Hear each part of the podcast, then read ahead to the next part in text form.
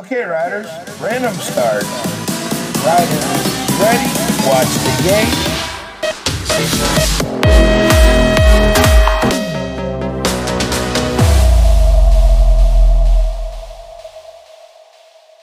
Hola amigos del BMX, bienvenidos a un nuevo episodio de BMX Podcast. Mi nombre es Pablo. Y aquí Raúl, episodio ya 73 con Simon Luquier de la France. Pour la France.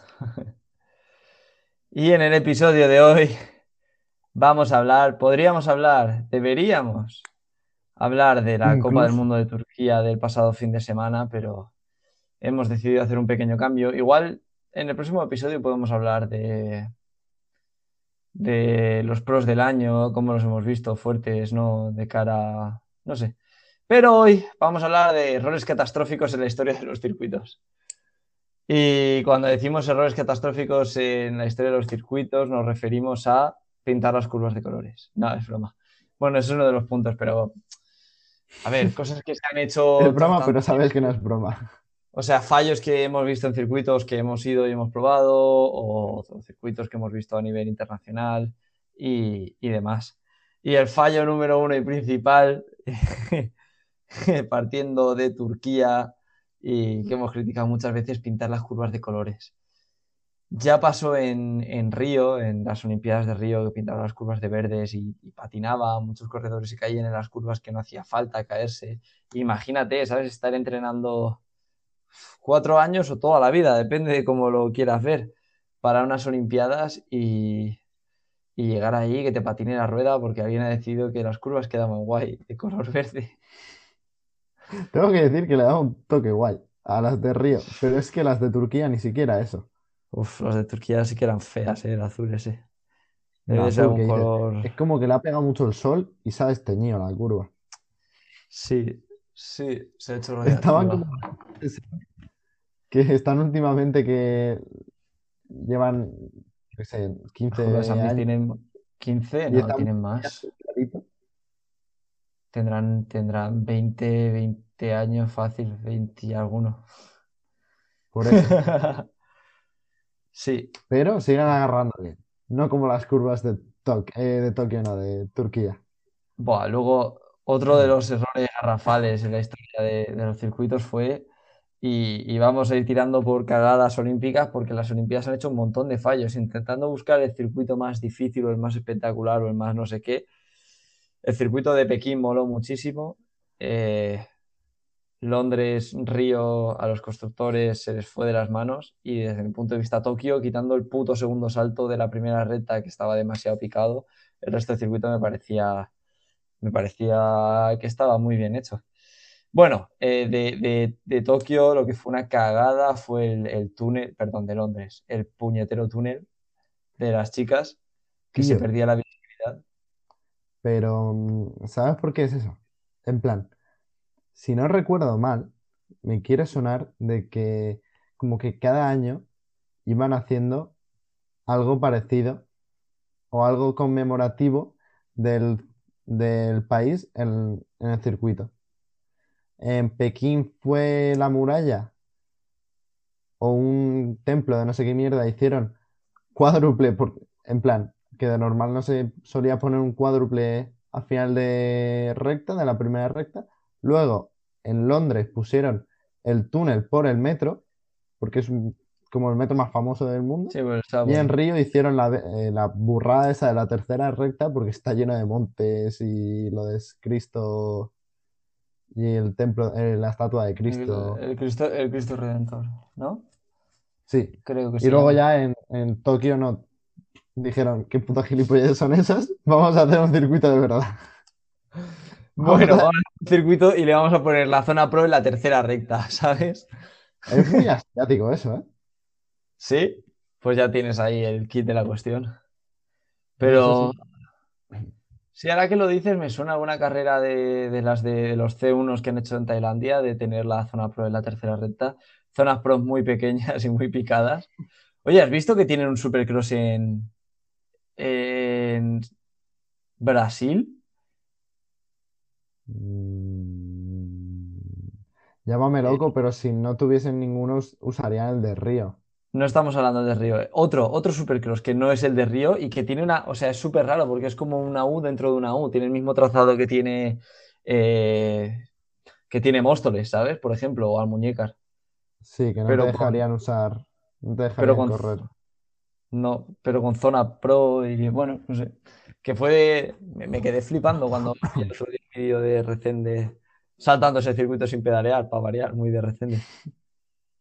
Luego, siguiendo, siguiendo un poco en el, en el, en todas esas cagadas que se han hecho en las Olimpiadas, tenemos, o en los test olímpicos, tenemos eh, el test olímpico de Londres, donde se hizo en la zona pro de los, en la zona, bueno, la zona pro, las chicas también son pro en, un circuito olímpico, ¿no? Pero en la zona de los hombres se hizo eh, en lo que sería la tercera recta, pero que en realidad es la segunda curva, la cosa esa rara que hicieron de segunda curva, eh, como un, como un box donde saltabas desde una rampa de asfalto de la curva, caían en, en un box de, de madera y volvías a saltar a la, a la curva. Y claro, eso en el, en el test event era horrible, se caía todo el mundo, súper peligroso y lo acabaron quitando. Y bueno, lo arreglaron poniendo una curva que va hacia izquierda, derecha, buah, y acabó siendo un step muy grande, pero No sé si te acuerdas, es que aquí no lo tengo, pero es que el circuito de Londres era locura desde el primer momento porque eh, hicieron para la Copa del Mundo de 2011, creo que fue, hicieron eh, no solo que se separara la, la segunda recta, sino que la primera también. Y tenían los dos primeros saltos o el primer salto compartidos, pero luego los hombres seguían recto y saltaban por la curva de las mujeres en la primera recta, y luego las mujeres se iban hacia la, hacia la derecha y tenían la curva hacia la izquierda, eh, por debajo de, de un salto de, de zona, en plan, como una zona pro en la primera recta. ¿Y eso fue dónde? En... En Londres el año de antes. Y remodelaron porque dijeron, ¿qué mierda es esta, tío? Yo de eso no me acuerdo. Que de hecho hicieron una Copa del Mundo, si no estoy confundido.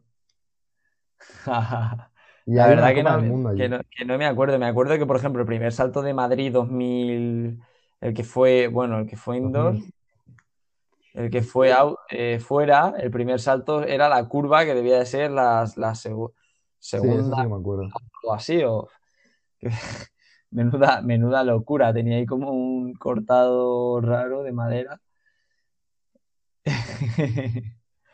Y, y bueno, otra de las cagadas de, los test eh, olímpicos fue la tercera reta de, de Río con el step up ese con, la caída tan picada que conforme llegaron los corredores a, practicar dijeron que o arreglaban el circuito o ellos no montaban, que eso era demasiado peligroso. Y entiendo, o sea, entiendo que se está haciendo, que, últimamente se está haciendo bien, que ver las Copas del Mundo, los circuitos desde que, desde que Manchester era súper picado y súper peligroso, ahora Manchester es súper sencillo y rápido y demás. Me parece que los circuitos así más nuevos que, que ya no son tan... O Zolder antes era, era, no era lo que es ahora, ahora mismo Zolder es un circuito súper fácil. No sé, Del salto tochísimo que había a que David Graff se lo pudiese hacer desde abajo y por encima. tal En plan, desde abajo, pick-up manual.